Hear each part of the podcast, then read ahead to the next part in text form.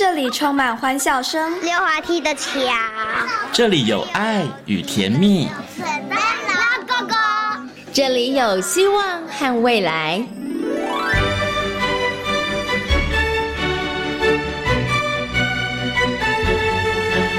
遇见幸福幼儿园，遇见幸福幼儿，遇见幸福幼儿，遇见幸福幼儿园。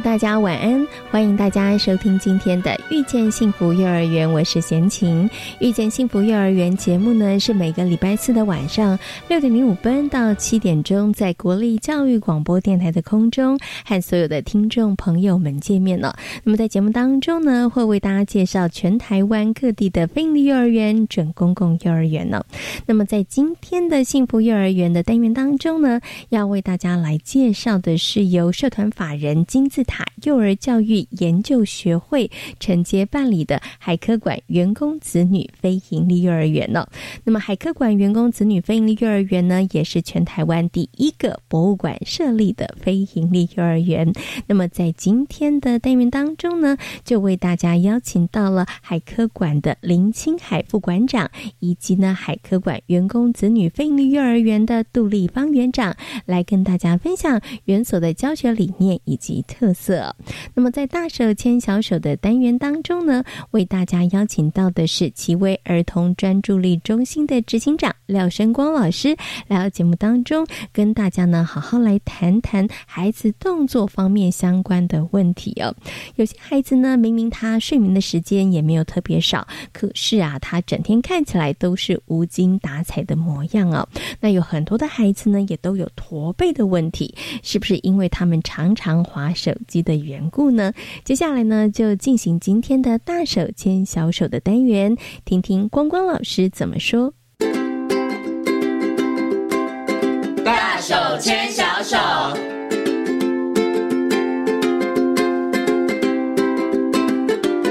这是教育广播电台，您现在所收听到的节目呢是遇见幸福幼儿园，我是贤琴。接下来呢，在节目当中呢要进行的单元呢是大手牵小手。那今天的大手牵小手的单元当中呢，很高兴的再次为大家邀请到的是极威儿童专注力中心的执行长廖生光老师，光光老师来到节目当中，跟所有听众朋友进行分享。Hello，光光老师你好。啊，各位听众大家好。嗯，今天光光老师呢要来解答贤琴的疑惑哈，因为呢贤琴啊常常在节目当中会。接触到很多的小朋友，我最常最常跟小朋友说的话就是来坐直一点，坐挺一点。然后我就发现，为什么现在的小朋友好容易弯腰驼背哦？不止走路，连坐的时候其实也很容易弯腰驼背。然后呢，除了弯腰驼背之外呢，我也最常跟小朋友说的话就是。你怎么看起来好像没有什么精神呐？你是不是没睡饱？还是呢？你是不是有什么不开心的事情？哈，所以我今天要好好来请问一下光光老师，现在孩子到底发生了什么事？为什么看起来好像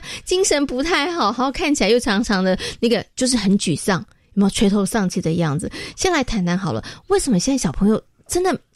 没有我们印象当中那个什么活力四射？他们看起来好像有的时候真的都精神不太好，这是为什么呢？啊。这个可我们分成，就是实际上大部分我们讲到精神，我们会想到他是不是没睡饱哦，那是可能跟睡眠周期有关哈，可能会太早起了，呃，对，睡不足了。但实际上目前大概这个部分的比例还不高了，哦，但目前比较多的比例是那个体态不佳，嗯嗯，也就是说他的那个姿态比较不好。是，那特别是目前有很多孩子除了驼背之外，实际上他的那个肩膀上还是有往前倾。嗯，哦，所以你会觉得他的那个胸廓感觉比较窄一点点，嗯，很像小老头，对，就会让人家感觉好像比较没自信。所以就是说，第一个他因为驼背，然后又身体往前拱，嗯哼，哦，所以那个东西会给人家感觉就是，哎，他是不是心情比较不好？是。那因为实际上我们在社交互动当中，除了语言表达之外，实际上还有一个叫非语言的沟通。哦，那非语言沟通实际上就是我们看到他的第一个印象。是。那如果他的那个体态就是看起来就是无精打采的，嗯，哦，那我们自然会觉得他是没兴趣嘛。嗯。哦，虽然他可能对这件很有兴趣，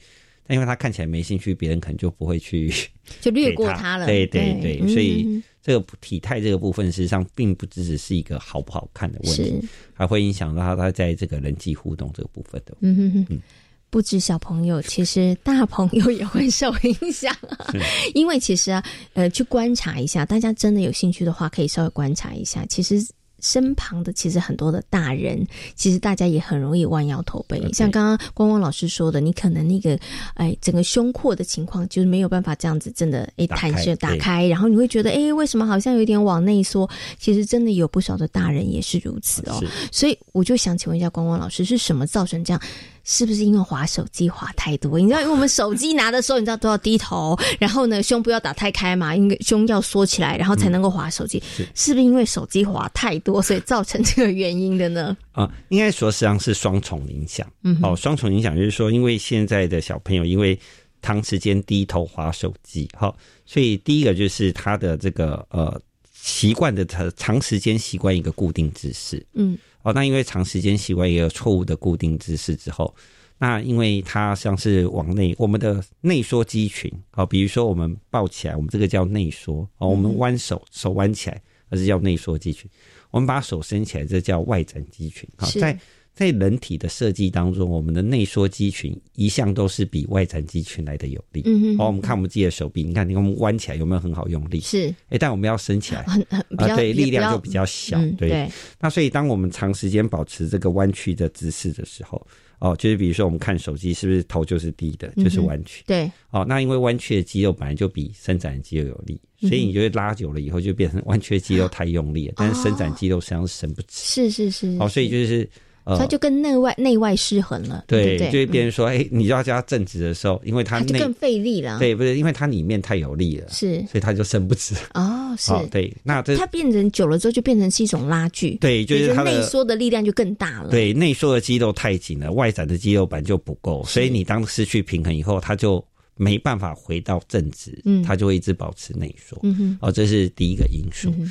那第二个因素又碰到一个比较尴尬的状况，就是说，呃，因为现在我们在玩手机，玩手机我只要用手指头滑，但是实际上我们在操作物品的时候呢，诶，我们会有多一个东西叫做 shoulder holding。嗯哼，啊，也就是说，今天我们把手伸直，诶，我们可以维持三十秒，手不会掉下来。啊，这主要是靠我的背部的肌肉力量在做。但你滑手机的时候，你不需要背部肌肉力量，嗯你只要手指头动作就可以。是那因为呃，孩子现在变成他花了大量时间在使用手机上面，所以导致他在操作物品的时间变少，嗯哼，所以他的肩膀肌肉力量又变得比较不够。嗯那肩膀肌肉力量不够，背展的肌群又更小。那因为背展肌群的力量一直都没有练到，嗯哼，所以它就变成是内缩太强，外那个伸直太弱，啊，就久而久之就变所谓的弯腰驼背。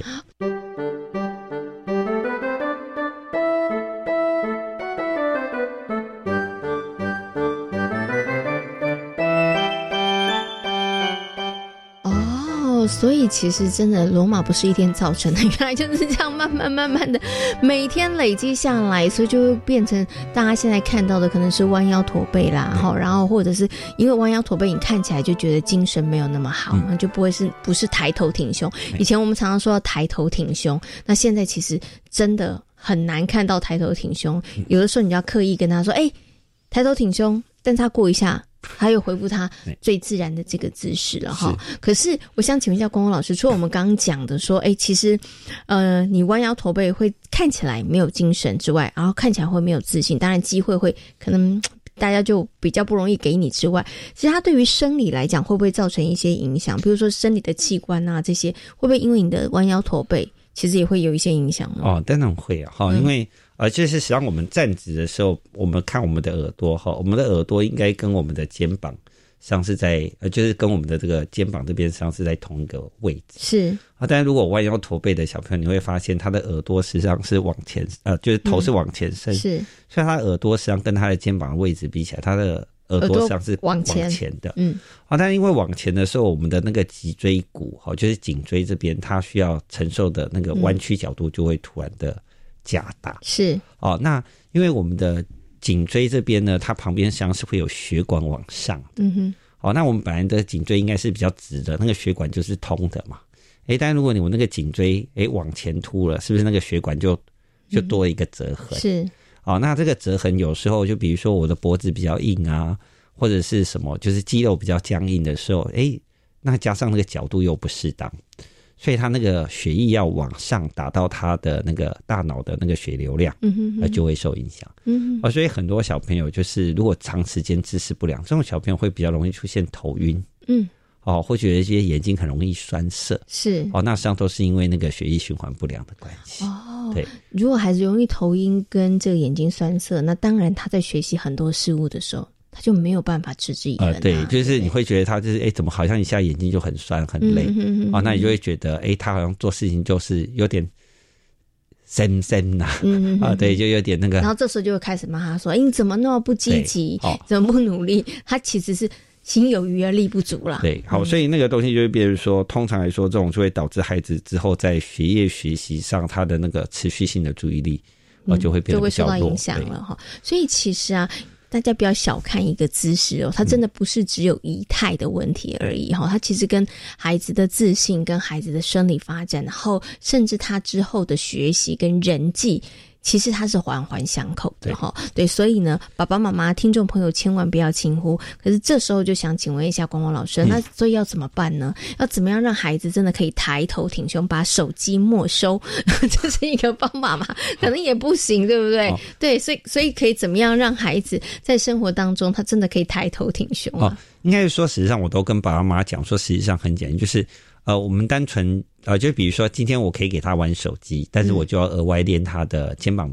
和背部肌肉力量。啊，你玩多久就训练多久。对啊，但是我也可以不练肩膀肌肉力量、嗯啊，但你就不要让他玩手机啊。对，就这样子。哎，这个方法不错哦因为讲在在换性了，因为在自残的生活当中，他本来肩膀肌肉力量就会，嗯哼哼，就是哎、诶我就哎、诶我今天要玩东西嘛，我要操作东西嘛啊什。么的，我们操作东西，你不可能都在桌子上操作，对不对？嗯哦，你要锁螺丝钉，你全身啊对你是不是肩膀就要拿起来？要不然，要不然你怎么做？所以他当他在日常生活在操作东西的时候，他的肩膀板就会用力。嗯哼哼哼，哦，但是他如果哎这些操作的东西他都没做，他都花时间在手机上，他的肩膀就没有没有力量嗯，哎、那很简单，我让样就额外花时间对我就我我很简单嘛。今天我让他玩手机，但没关系，来你等下去我们拍气球，拍气球拍一百下，哦，哎、那是不是肩膀就有练到力？是？好、嗯呃，不要去呃，就是我都跟爸爸妈讲说，不要觉得孩子是不配合，嗯我觉得他肩膀就没力量，你要叫他抬头挺胸，那就要他的命嘛。好、嗯你做一个很简单的实验，你叫他手伸直，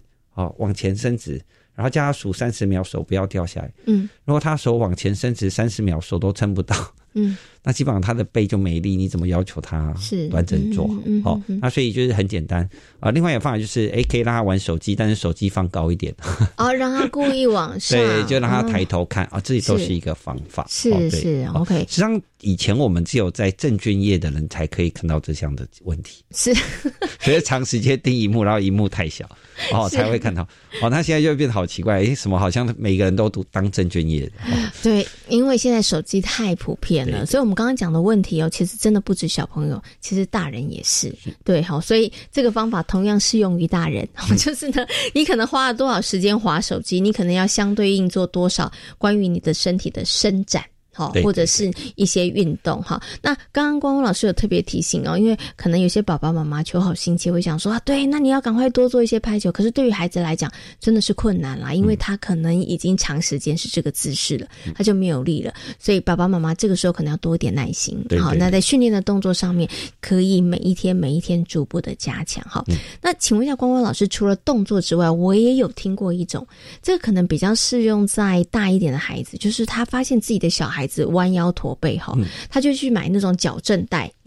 就让小孩子背在身上哈。对，这我真的有看过。嗯那请问一下，小小孩也需要吗？通常会在比较大的小孩子，嗯哦，就是可能是七岁或八岁以上，哦，我们才会做这个部分。嗯哼啊、但是实际上，呃，通常来说，等到比较大的小孩子会有这个呃弯腰驼背的状况的话，更多实际上是因为那个呃写字的时候那个姿势不正确，嗯哼。哦，他会所谓长时间趴着或侧着写字，是。哦，所以导致他会出现这个弯腰驼背的状嗯况。嗯哼。那八字矫正带实际上一样，就是它是额外的提醒啊，嗯就是给他一个束缚，让他是。额外去提醒。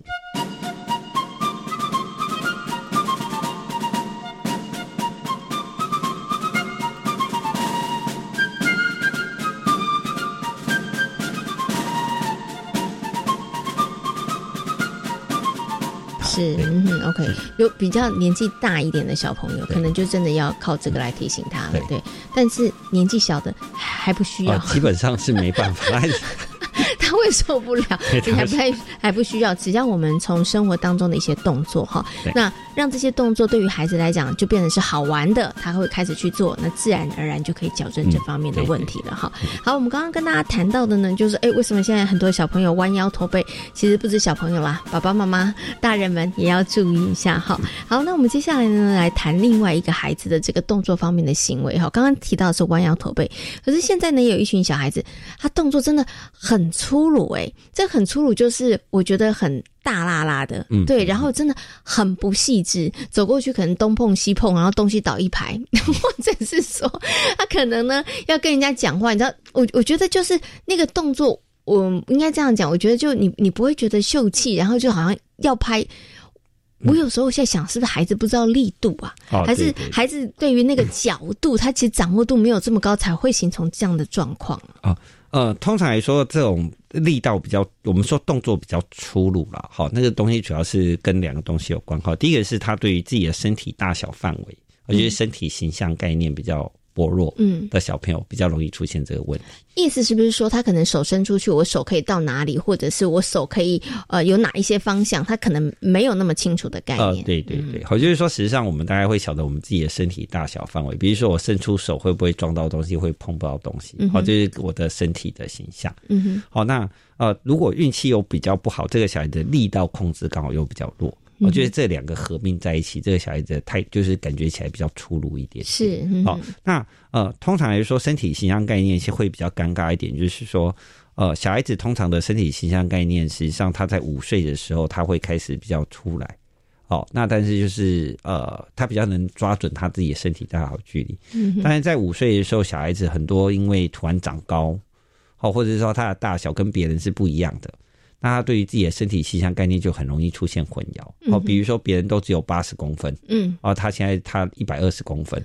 哦，哎，他就会觉得人家停了，我也停了，但他就把人家撞倒。是 哦，那所以就是如果一个小孩子的 size 是明显跟别人有明显差别，就是落差比较大的话，比较容易会有这方面的问题。对对对，哦，就是呃，应该讲上我们的我们学习的方法上很多时候是模仿。嗯，我觉得哎，别人摸可以摸得到，我就觉得我摸可以，我应该也可以。哦，但是他手一伸出去就把别人推倒了。嗯，哦，那如果他的力道控制又刚好比较弱一点点。哦，那这个东西就会让它显现的外在就会变得比较粗鲁。嗯好，那我们可以从两个部分来做，而一个部分就是让他把力道控制练到比较好。是，哦，就是谁教他怎么样去控制力道，比如说投篮的游戏啊，哦，套圈圈这种力道控制，就是可能要用球丢到某一个位置。对，那另外一个东西就是用环境控制，啊，环境控制就是哎让他晓得哦，我你就是比别人大，哦，所以呢你要去注意这个范围。嗯，好，那就是变，比如让他参加了活动，就尽量反而是参加这种，比如说有些是团体游戏，有一些是个别竞赛，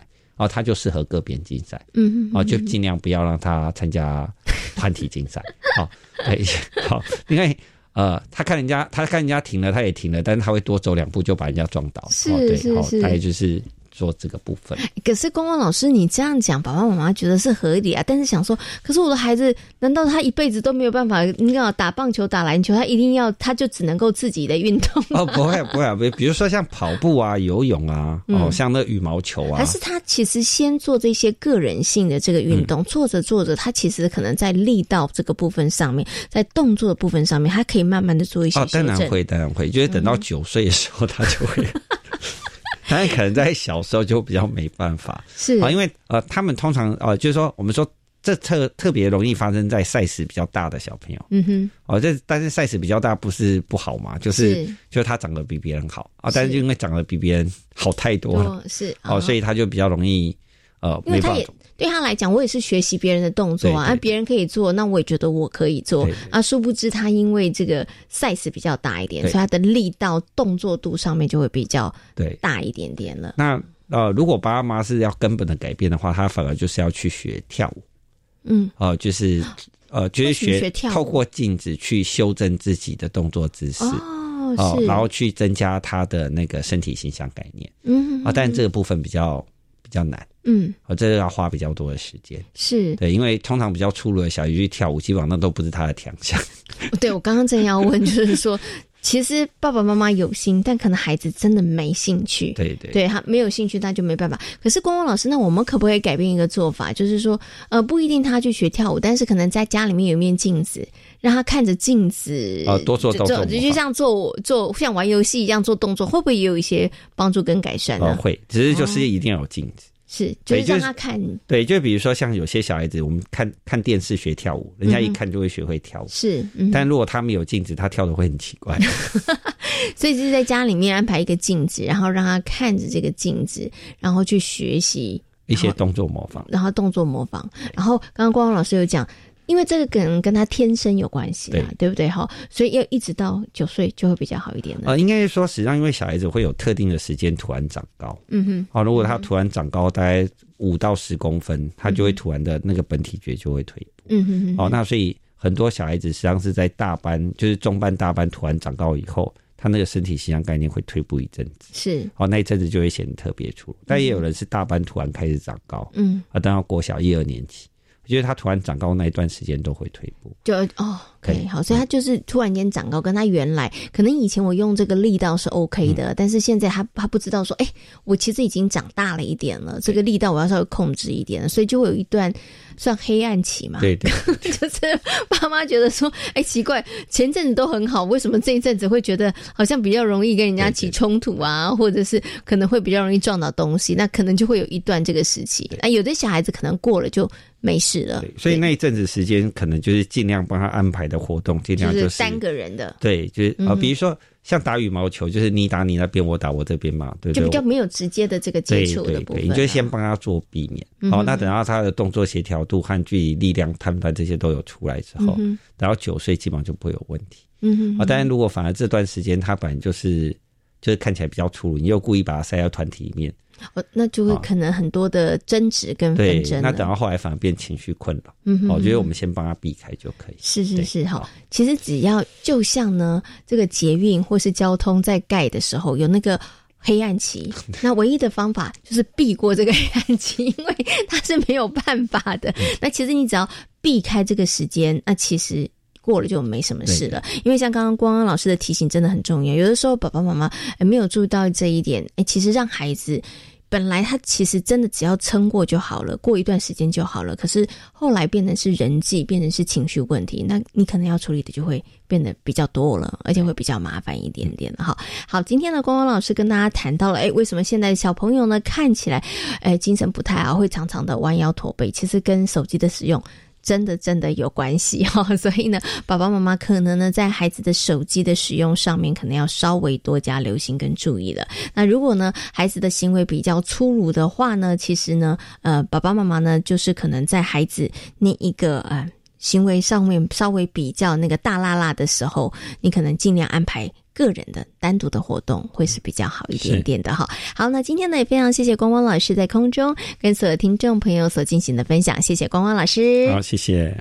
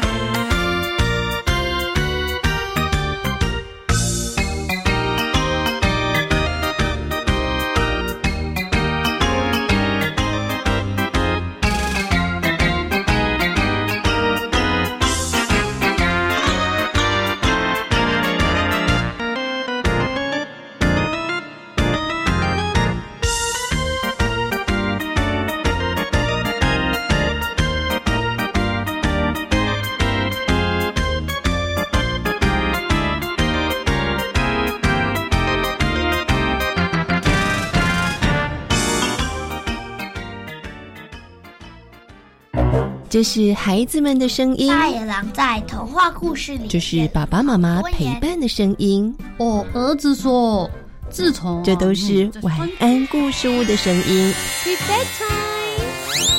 大家好，我是晚安故事屋的节目主持人燕柔姐姐。每周六、周日晚上九点半到十点，让我们一起用故事陪伴孩子们进入梦乡。晚安故事屋要来说故事喽。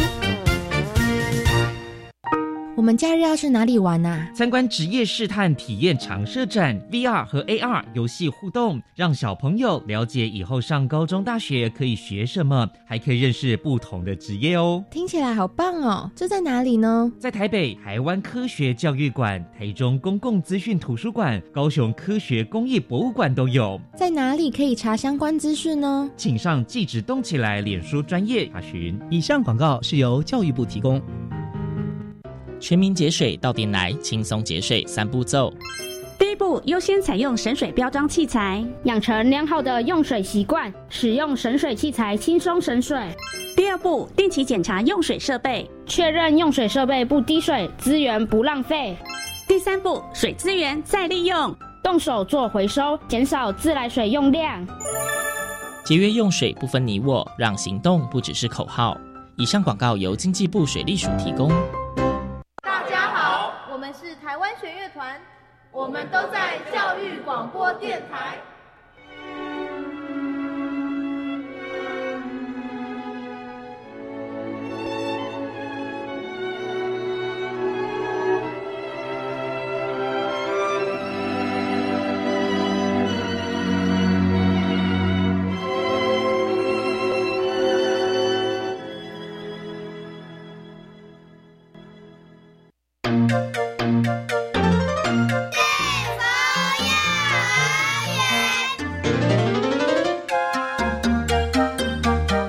是教育广播电台，您现在所收听到的节目呢是遇见幸福幼儿园，我是贤琴。接下来呢，在节目当中呢要进行的单元是幸福幼儿园。那么今天的幸福幼儿园要为大家来介绍的是海科馆员工子女非营利幼儿园。海科馆员工子女非营利幼儿园呢是全台湾第一个由博物馆设立的非营利幼儿园，在二零二一年的时候成立，目前呢总共有。大大中小混龄三个班级，七十五名的学生呢。那海科馆员工子女飞营幼儿园的成立，不仅让员工能够更加的安心上班，同时呢，也提供了社区的幼儿们一个非常好的学习成长环境哦。那我们接下来呢，就为大家邀请到了海科馆的林清海副馆长，以及呢海科馆员工子女飞营幼儿园的杜丽芳园长，来跟大家进行。分享。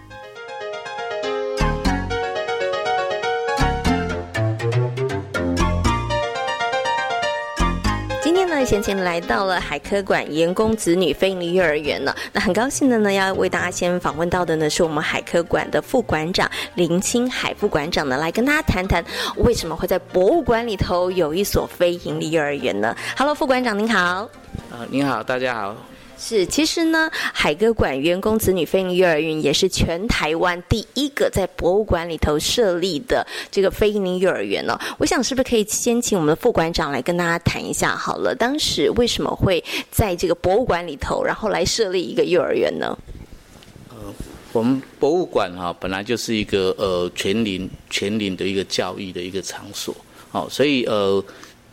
幼儿园这一部分的一个教育是其中的一环，好，那我们在在那个呃整个执行那个教育的一个一个任务，文艺教育是我们原来的任务之一。我们在执行任务时的时候，就发现说，哎，假如海科馆能成立幼儿园的话，应该是很棒，好。那但是在在很先前，其实是并没有这样的一个政策，说这个在内部成立这个幼儿园。那刚好在呃几年前有这样的一个的机会，那教育部这边的政策让这些呃公立的的单位可以来成立那个呃呃非盈利的幼儿园。那我们觉得哇很棒，跟我们原来想象的是是一样的。那另外还有一个重要一点的是呃我们的呃。员工的子女，员工那个员工他为了要小朋友要去呃上课，要上下学，要接送等等的一个问题哈，其实呃也是对他们是一个压力。所以在在这种呃，假如我们能够成立这样幼儿园的话，呃，可以疏解我们的员工的一个压力。所以说，在基于这样的一个一个呃想法，因为我们就把这个呃非营幼儿园的呃做一个一个呃规划成立。所以刚刚其实副馆长跟大家分享里头，其实他其实两个部分上面，本来其实在博物馆就是希望我们可以推动这个可能全民上面对于海洋科技知识上面的了解的知识教育。那从幼儿当然也是一个很好的一个着力点，然后再来呢，因为是海科馆员工子女飞行幼儿园，所以其实它也可以服务我们在海科馆工作的一些这个同仁哈。哇，所以是哎双两个很棒的这个。切入点哈，可是我想是不是也可以请我们副馆长跟大家谈一下？他会想说，那呃，刚您有说到了这个其实是还蛮多的这个益处的，但是在一个博物馆里头，到底要在哪里设这个幼儿园呢？所以以我们现在所在的位置来讲，它原来是一个什么样的地方呢？哦，就如呃先前谈谈到的话，我们很想做，但事实上以前没有，所以呃一定是在就原来的呃地方去做一些一些调整哦。那我们就选择了一个地方叫做图书馆，哦，因为图书馆的一个一个空间，它的位置诶蛮适合。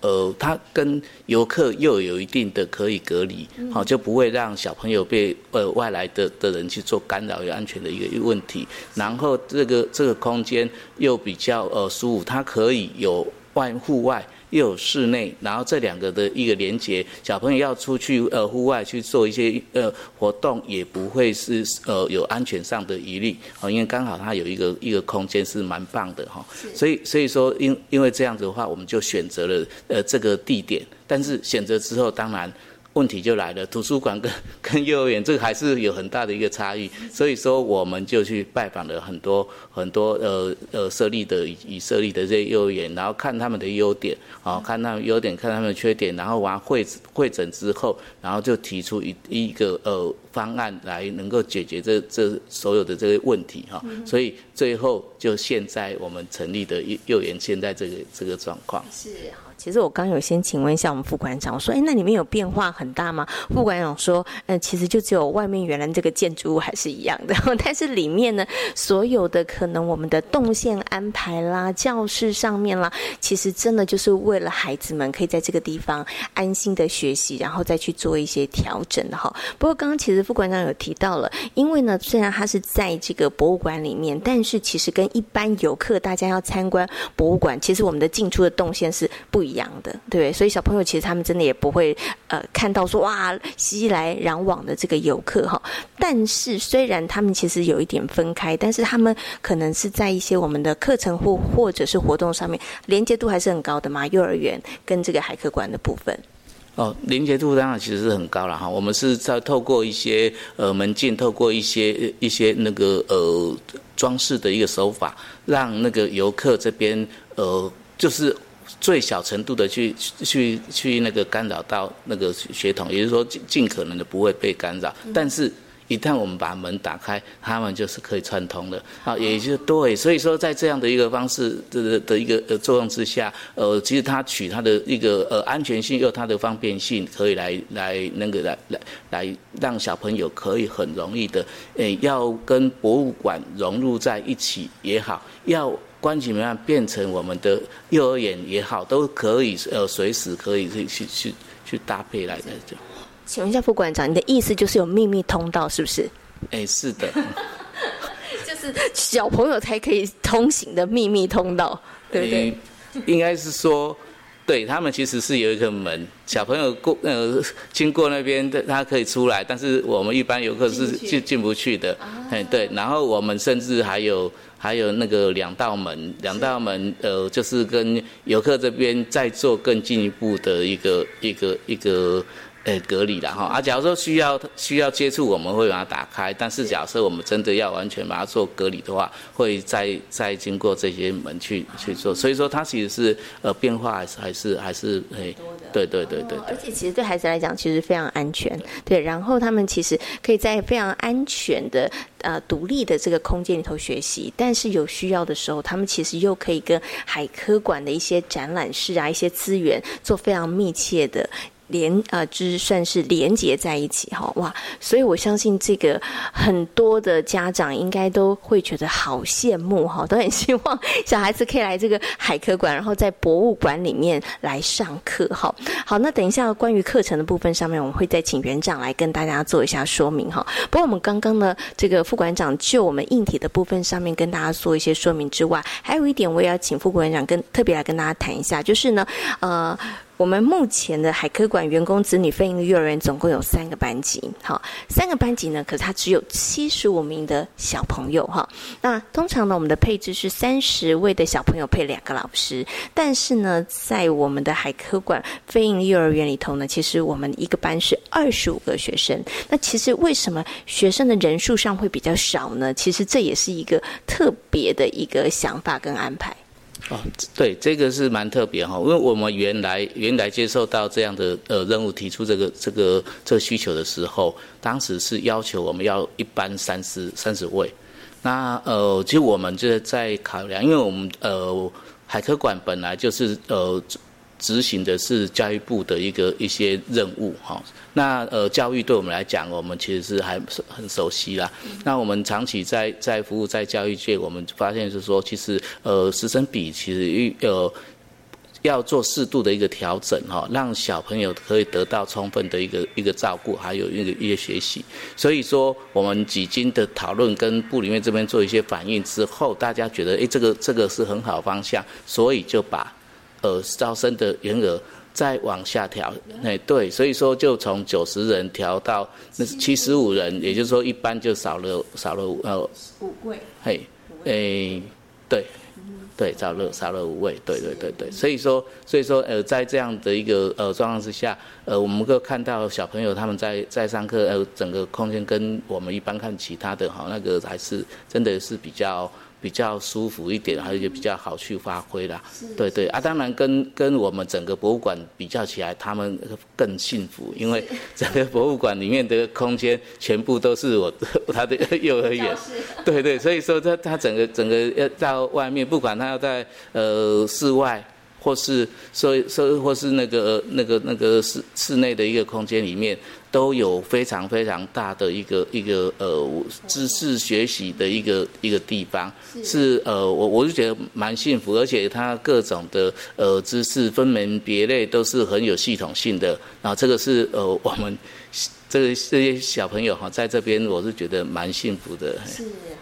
其实不止副馆长觉得小朋友很幸福，我也觉得超幸福跟超幸运。然后相信也有很多的爸爸妈妈真的也好希望可以把小朋友送到海科馆的员工子女费的幼儿园。所以听说你们有压力吼，常常会接到电话，什么时候要抽签，或什么时候可以来安排小朋友来入学哈。虽然他是这个员工子女费营幼儿园，但是其实我们还是会有一些名额，然后其实是开放给社区，然后来进行抽签的哈。不过我们的满额人数就是七十五位，哈，好，那我最后想请这个副馆长跟大家谈一下哦，就是我们的非营利幼儿园成立到现在也一年多的时间，将近快要两年的这个时间哈。那其实在这段时间当中啊，呃，有没有觉得哎，有哪一些的这个呃感受，或者是有观察到有哪一些变化哇？因为在博物馆里头多了一群很可爱的小朋友，会不会让大家工作起来特别有活力？或者是呢，我们的员工因为子女他真的有一个可以就近然后去读的这个幼儿园，真的也可以让他们在工作上面比较安心呢。哦，这个部分哈倒是感呃感受是非很深的哈。呃，我们刚刚讲说那个地点原来是图书馆，是非常安静的一个地方，那就是太安静的哈，所以就觉得说啊，那边怎么好像是是呃呃很很偏僻、很荒凉的样子啊？但是但是呃。幼儿园成立之后，它完全不一样，因为我们会听到呃有那些呃小朋友的的声音哈，因为小朋友就是一个希望哈，我们就听到哎很有希望，那个地方是变成最有希望的一一一块一块地啊，所以所以说这个是呃那很棒的。另外小朋友他有那个有时候也会出来呃。博物馆的其他的地方可能来来来参观呐，或是说表演，那你就会看到哇，里面好多这个这个小朋友小小朋友这样子哈。那对整个博物馆来讲，那个整个氛围感受就完全不一样，那个整个呃朝气蓬勃就就出来了哈。这个是很特别的。那另外再就是说，对我们的那个呃那个海科馆里面的那个同仁来讲。呃，同仁这这边哈，他在那个呃小朋友接送哈，前面刚刚有讲到，小朋友接送的时候，其实呃像我们是是过来人哈，我们以以往时间到了就要赶快跑去要接小朋友，哦，那你不接，人家老师也要下要要下班了，对不对？那怎么办呢？你就心里就很急很急，但是工作还是很重要啊。那这个时候就是压力就就大了，但是有这个幼儿园之后哈，其实。我们的同仁他这一方面的一个压力就就就减少，几乎就没有什么哦这方面的压力，因为就楼上楼下就就已经可以接到小朋友了。然后再者，在小朋友在这里面，因为他是安全的，所以说让家长也比较放心，不会说因为赶来赶去，然后那个呃可能小朋友这边也有安全的问题，家长也有安全的问题哈。所以所以这个都是一个蛮。蛮那个呃，就是呃，成立幼儿园之后，我们看到的一个一个好处。那当然，我也有我们的一些一些一些呃困扰哈。困扰是什么哈？这个困扰就是我们的那个员额哈就那么多，是。然后就和就和一些一些那些家长哈，因为我们还呃会开放给外面的的那个哦，那友好的就这些好邻居哈来来来来那个送子女来过来，然后就会有。很多人家要会想说要把子女送进来，对，那当然接电话是一定的啦哈，然后甚至要拜访哈，那这个都都都那个，但是我们还是要 要公平、公开、公正去处理这一些哈。我们也很高兴啊，是吧？这种这种困扰是其实是还算蛮高兴的，因为代表什么？代表我们幼儿园这边哈办办起来是被肯定的。不过这个算是呢，我觉得是一种被认可的困扰 哈，就是呢，一定大家觉得我们在教学上面哈，然后得到了大家的认可，所以也很希望把孩子送过来哈，但是别无他法，好不好？只能靠大家的运气 哈。就是呢，如果每一年有多出来的这个空的名额的话，那就大家随时注意哈，然后抽签的日期，然后来参与抽签哈。不要再打电话给副馆长了哈，因为打电话给副馆长也是没有办法啦。对，因为其实就是真的希望每一个在这边的孩子，其实都拥有一个很好的、很舒服的，然后也也是一个非常优质的一个这个学习环境。好，那也非常谢谢呢海科馆的副馆长林金凯副馆长呢，跟大家稍微介绍了这个海科馆员工子女飞行幼儿园我们在硬体部分上面的一些特色哈。那我们等一下呢，就请我们的园长来跟大家谈谈这群小孩。孩子他们的课程内容真的好幸福哦，因为呢，博物馆就是他们的教室哈。那等一下呢，我们再请我们的园长跟大家来进行分享，也非常谢谢副馆长，谢谢您，谢谢，谢谢，谢谢。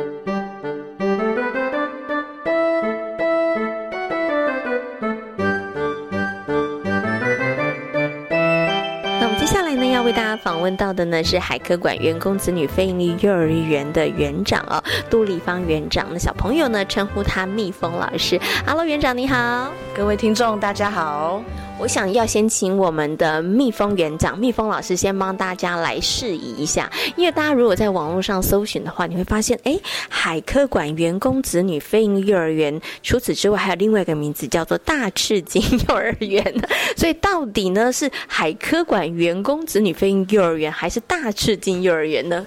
有很多家长啊，一开始看到我们有两个名字，也会充满疑惑，这到底是两家幼儿园还是一家幼儿园呢？对，然后其实大赤金幼儿园是我们园所的吉祥物，为什么会选择大赤金？是因为大赤金它是一种。非常会照顾自己小朋友的金鱼。然后，当我们在写我们这一个海科馆非营利幼儿园的计划的时候，我们的母会的理事长刚好那时候在蓝屿碰到了大赤金母子在蓝屿出现，所以他就立刻把这个机缘写下来，就当做我们的吉祥物。是，对，好，所以呢，其实呃，所有在这个海科馆非营利幼儿园就读的小朋友，其实他们也把它视为这个小赤金，对不对？OK，好，现在帮大家解惑了，所以大家可能在网络上搜寻的时候，其实这两个是同一个幼儿园啦，对不对？好，然后我们的大赤金呢，我觉得也是一个呃，算是我们海科馆非营利幼儿园一个很重要的一个算是意向，其实真的很希望我们能够提供好的环境、优质的学习的环境，真的可以让所有来这边的孩子都可以有一个好的学习跟成长。哈，好，那其实啊，在这个海科馆员工子女飞营幼儿园里头，因为我们前面刚刚有提到了，它就是在这个博物馆内哈，所以呢，我想接下来就要请我们的蜜蜂园长跟大家谈一下了哈。那到底怎么样把这个海科馆的一些资源，然后跟我们的课程内容做一个很巧妙的连接？哈，其实这真的也是需要经过一些设计的。嗯，对，我们的连接方法很多。包括我们学期初在做课程设计的时候呢，我们也会跟海科馆的展教组去跟他们了解，哎，他们下一期的特展会是什么，或者是理解每个展览馆他们展览的特色是什么，哪些呢可以搬入我们的课程中？对，然后我们会再带海给老师，让老师去带领小朋友到各个展览馆去探索。对，所以很特别哦。很多的学校呢，一个学期可能要安排呢特别的那个户外教学日，但是对于海科馆飞行幼儿园，其实不是，这是你们的日常，是不是？所以我想请问一下园长，是有固定，譬如说一个礼拜里头，人家是去户外社区踏查，你们是 到博物馆里面去看展览吗？有固定的安排的时间吗？哎，我们没有固定时间哦，因为馆长在这一块对我们的幼儿园非常的好。他说，只要我们课程中有需要，随时随地都欢迎进入博物馆，每个展厅去做他们想要研究的事情，小朋友想要研究的事情。对，所以可以上课上到早上上完之后，然后就问说：“老师，老师，我想知道那是什么样状况。”然后下午老师就带着小朋友进入到博物馆里面。对，小朋友最重要就是训练他们寻找答案的能力，对自己解决问题比别人告诉他们答案更重要。所以我们的小孩。在博物馆里有庞大的知识背景，让他们去寻找他们自己想要知道的答案。是，这真的是得天独厚，非常非常好的这个优势哈。所以小朋友真的是随时你心中有疑问，其实你都可以去这个博物馆里头找答案哈。好，不过这个呢，其实也让贤琴想到，刚刚其实啊，我们的园长也有跟大家谈到了，就是呢，我们的承接母机构，也就是社团法人金字塔幼儿教育研究学会哈。那我们的这个理事长当时在写这个计划书的时候，然后看到了这个大吃惊哈。那我也知道说，我们的这个学会，他在这个教学理念上面，他觉得让孩子们去探索，让孩子们保有好奇心这件事情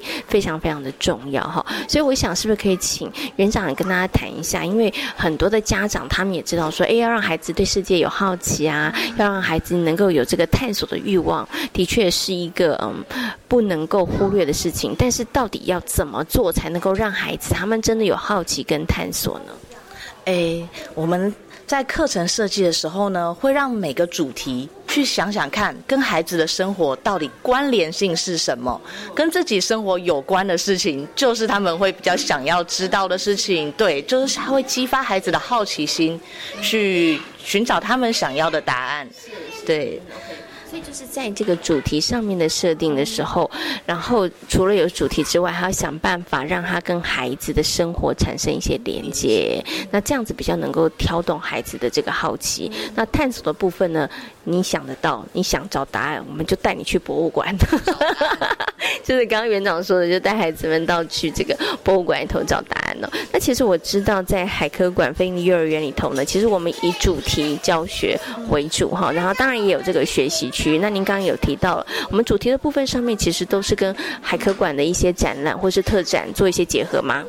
诶，其实不全然都是依海科馆刚好展到什么而设计主题，我们有自己的一套的主题系统。对，然后我们主要是诶，我们这套主题系统哪些它跟海科馆的一些展览馆是有连结的，带他们去那里去寻找答案。对对对，然后还有比较特别的是，是海科馆他们在结束一个展览的时候，他们会有很多的展览品，还有一些些背板啊，一些些装饰品撤下来，他们也会邀请我们海科馆的同仁，不海我们幼儿园的同仁进到海科馆去挑选适合我们拿进来园所做教学用的素材。是，嗯。这应该线上了非常多幼儿园的老师，这老师不用很辛苦的，可能自己要做道具或者是去寻找。像贤琴今天呢走进这个海科馆飞利幼儿园的时候呢，我就看到哇，抬头一看，看到一个就是呃仿的信天翁，对，据说价格不菲，他也是从这个展场当中撤下来的哈，所以哇，小朋友跟老师真的是拥有非常非常多的资源。这里是教育广播电台，您现在所收听到的节目呢是遇见幸福幼儿园，我是贤琴。接下来呢要进行的是节目的最后一个单元——亲亲小宝贝。在今天的亲亲小宝贝的单元当中呢，为大家邀请到的是语言治疗师叶美熙老师来跟大家进行分享哦。今天呢，叶美熙老师要跟大家来分享的语言小游戏呢，叫做类推游戏哦。那透过这个游戏呢，来增加孩子的词汇量。同时呢，也帮助孩子记忆哦。那马上呢，就来进行今天的亲亲小宝贝的单元。亲亲小宝贝，各位听众朋友，大家好，我是奇威专注力教育中心的美琪老师。今天要来跟大家分享一岁半到三岁的孩子在家可以进行的语言小游戏哦。今天要跟大家分享的是类推游戏。好，很多孩子哈，我们常常会说他好像一根肠子通到底，太直了，他不太会转弯。说一是一，说二是二，好，不太会联想。这个时候，我们就可以多跟孩子玩类推的游戏，透过一些联想的过程，去扩增孩子的词汇量。不但可以帮助孩子记忆，也会发现孩子变得更灵活哦。好，那什么是类推游戏呢？好，其实类推游戏呢，在我们生活中，呃，非常常出现哈。那我们可以使用呢，孩子他常常在玩的一些扮家家酒的玩游戏的玩具啊，或者是他们卡通的一些人偶，都是可以的啊。好，那类推游戏呢是什么？哈，例如我们听到了兔子。就会想到胡萝卜，讲到猴子，想到的就是香蕉，这就是一种简单的类推游戏。好，所以呢，我们呢可以拿这些小娃娃啊放在桌上，那让孩子呢去找出他们相对应会选择的食物，这就是一种类推。所以呢，这样子的游戏就很适合小女生啊。比方说，我们把兔子啊、猴子呀。啊或者是说，我们把一些什么啊，熊啊、大象之类的哈放在桌上，或者是说，我们说啊，不同的各类的公主玩偶放在桌上，让他们去找相对应的物品哦。啊，例如动物可能放的是食物，好，那可能不同的公主呢，他们可能放的相对应的呢，可能是他们会的，比方说雪呀、雪宝啊。或者是呢，有的公主呢，可能要配哪一个王子啊？这都是一种类推的游戏。好，听到这里，我相信小男孩的爸妈就会说：“那男生呢，可以玩什么样的游戏呢？”好，如果是小男生的话呢，通常我们会准备的就是交通工具啊，例如呢，小孩子喜欢的警察车、消防车、救护车、挖土机之类的。好。那这时候呢，我们要做的一个配对，可能就会变成是，比方说手铐啊、交通指挥棒，或者是我们会说啊，医院，或者是消防人员，或者是盖房子啊，或者是一些木头之类的，用每一个物品的特征去做连接，这个就是类推游戏喽。好的，那么在玩这一个游戏的时候呢？有没有什么地方需要注意的呢？好的，当然有喽。每一个物品，它可以连接或是类推的东西，绝对不会只有一个答案。如果孩子今天选了其他的答案，可不可以呢？哦当然是可以的，没有问题的。但是可能不能落差太大了哦。比方说，今天呢，我们拿了一只兔子，他跟我们说我要给他吃肉。嗯，我以玩扮家家酒的角角度来看，当然是可以的，因为我们现在是类推游戏，我们就会跟他说：“哦，可是兔子它比较喜欢吃菜，或者是吃红萝卜。”用这样的方式呢，既不影响孩子的想象力，那也可以练到我们的类推游戏。那这个部分就请爸爸妈妈多注意喽。在今天遇见幸福幼儿园的节目当中呢，为大家邀请到了廖生光老师，光光老师跟大家谈到了孩子动作方面相关的问题，同时呢，也在节目当中为大家介绍了海科馆员工子女非盈利幼儿园呢。感谢所有的听众朋友们今天的收听，也祝福大家有一个平安愉快的夜晚。我们下周同一时间空中再会，拜拜。